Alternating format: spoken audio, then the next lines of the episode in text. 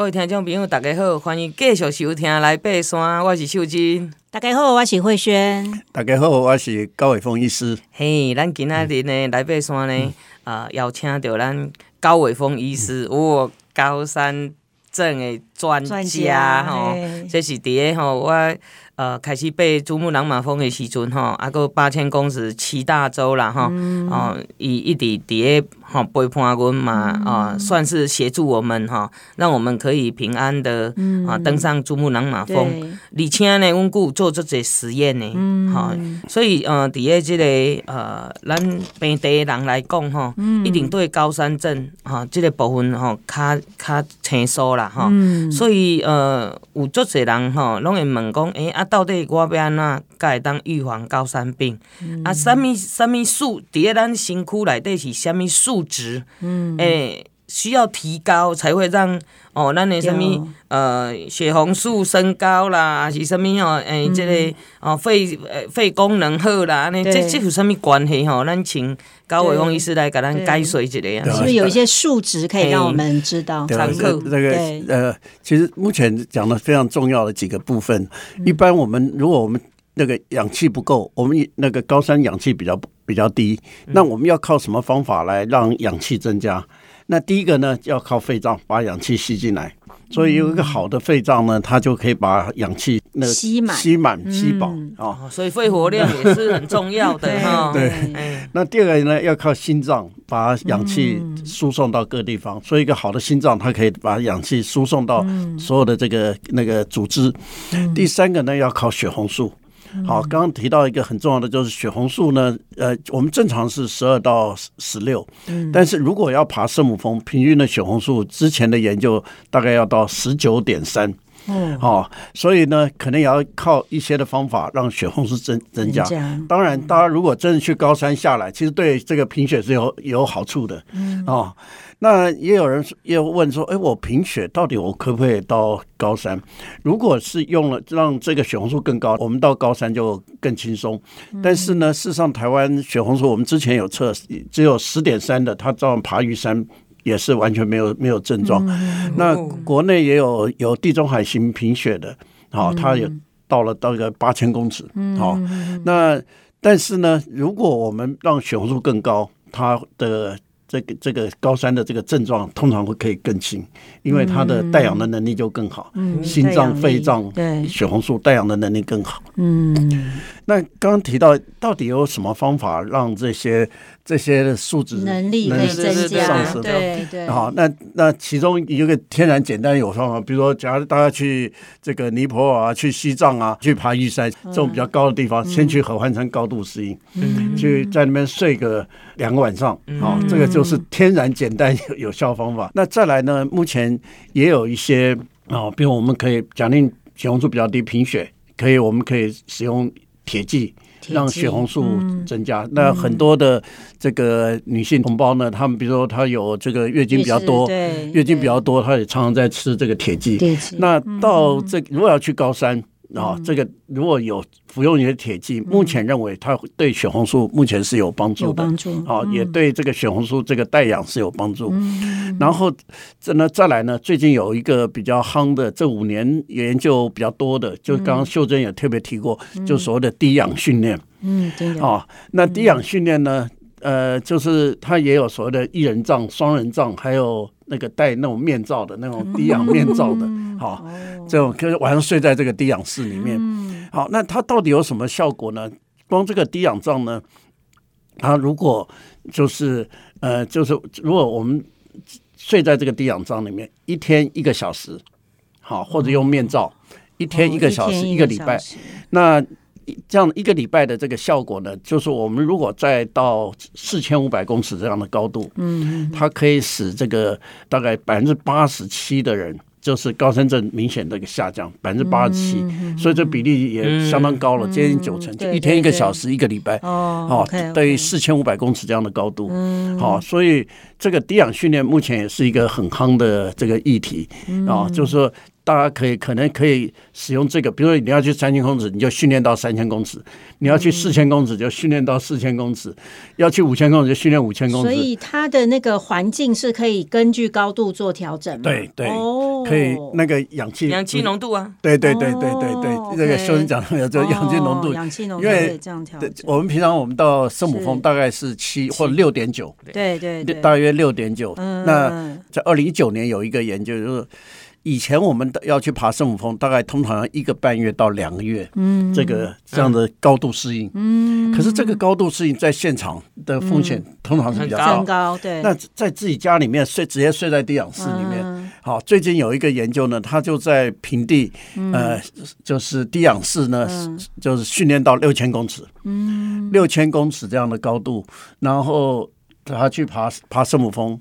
二十六点五个小时就从基地营登上圣母，就破世界纪录哦，破世界纪录，破世界纪录。高医师，所以这个呃，应该是循序渐进的，对的，把氧气弄低嘛，对，不可能一下子。哎，对，是在秀珍讲，要慢慢调，慢慢调，调那个高度。所以有些哈，哎，听听众朋友哈，唔当一概都想讲哈，一定要循序渐进。对对对对。那像这种低氧训练，是不是应该要要找？找特别的地方或什么，应该一般人容易去接触到吗？呃，还是通常都是选手比较？呃，对，目前是对奥运选手比较多，不过现在已经越来越多针对这个，比如说他要去高山的，做这个低氧训练。OK OK OK，低氧训练。那目前台湾也有一些的呃厂商，他可能将来也。像，但是比如说运动中心，其实他们目目前也有低氧，哦、不过那个目前运动中中心呢，大部分做的他们大概只做到两千公尺，哦，所以对比较多的，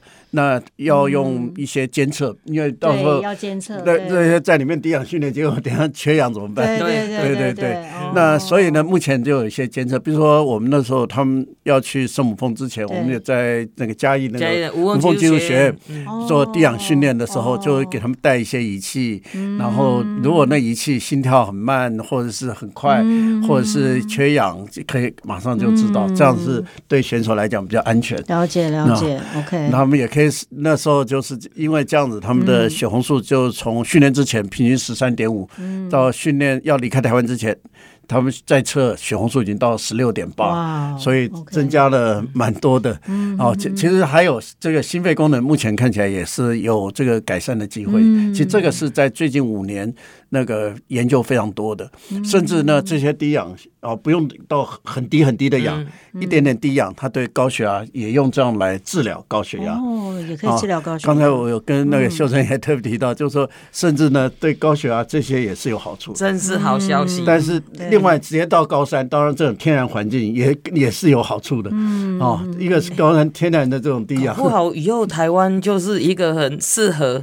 做这个呃，可以降低三高，就是有一些新的一些研究或者测试，可以在高山做。这边治疗，这个果然对。啊，是啊，是啊，这个 idea 很好。马上开启了高山啊，这个慢性病治疗中心，中心。对啊，哇，这是一个未来的市场。因为台湾到这个这样的高度很很方便。对，没错，没错，比其他国家更方便。嗯，所以高医师，我想请教哈，就是说我们呃要多久以前？譬如说，我今晚要去西藏，好，我两两个礼拜以后要去西藏，那我是不是在两个礼拜以前开始做，还是多久以前要开始做所谓的到高海拔去，比如说到合欢山去做个高度适应？是以那个去西藏啊，我们到合欢山的高度，其其实目前的研究是越近越好。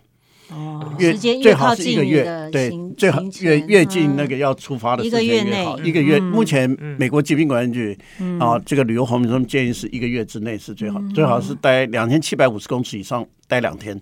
哦，还要待个两天。这是一个天然、简单、有效的方法。啊，要去西藏啊，要去尼泊尔的这个，或者要去什么马丘这个马丘比丘啊，这些的呃风景风光明媚的这个地方。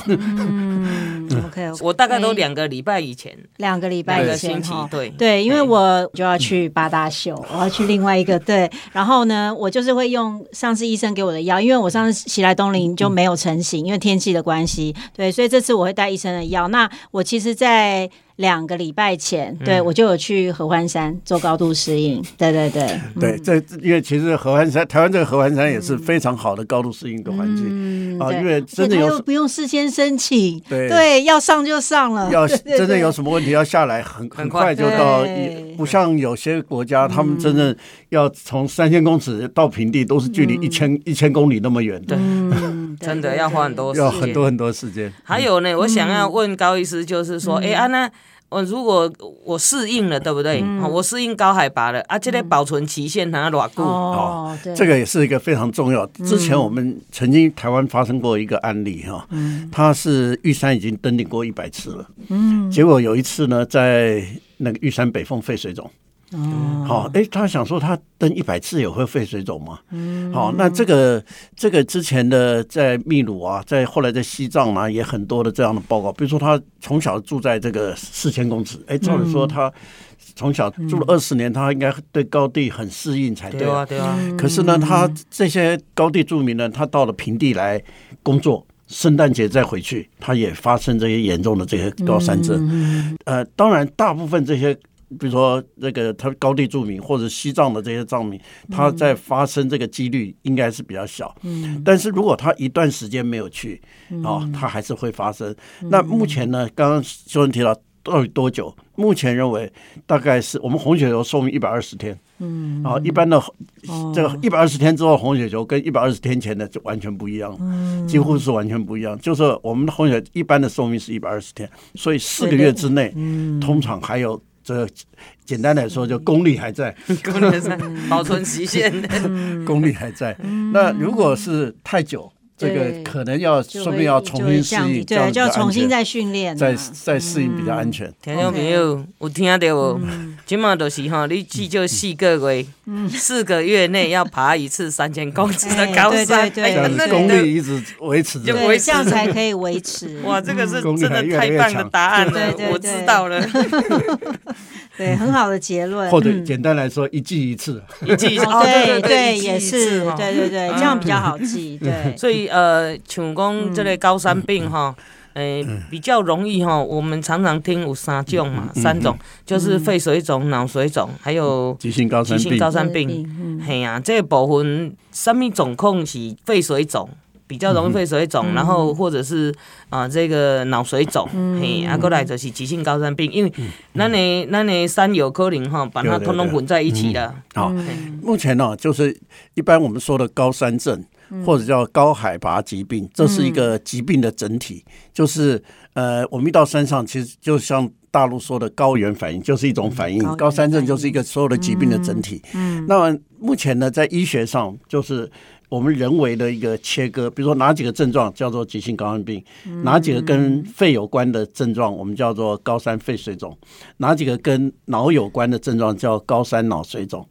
那急性高山病呢？目前在二零一八年，他们有一个新的新的定义。以前早期是用一九九一年的这个定义，现在是这个二零一八年有一个新的定义，就是主要有四个症状。第一个是头痛，啊，第二个呢是头晕。啊，第三个呢，就是肠胃道症状，比如说恶心、呕吐、胃口不好，啊，这个是这个肠胃道症状。第四个呢，就是虚弱，啊，虚弱无力。好，这四个症状，每一个症状呢都分成轻、中、重，嗯啊，轻的就是一分，中的就是两分，重的就是三分，都分成一二三分，零一没有症状当然就零分。啊，那如果我们有头痛，然后总分是三分。那目前就是定义叫做那个诊断为急性高山病，嗯，好，这是在医学上。当然，如果只有两分，到底是不是？它也是一个高山症，可但是它不符合急性高山病的诊断。嗯，好，这如果要做研究，就是要要三分，好，就是头痛。那其实最常见的就是头痛。嗯，好，那第二个呢，就是高山这个呃肺水肿。肺水肿呢，其实重点呃几个症状，几个征候。那症状最重要的一个是什么？就是呼吸困难。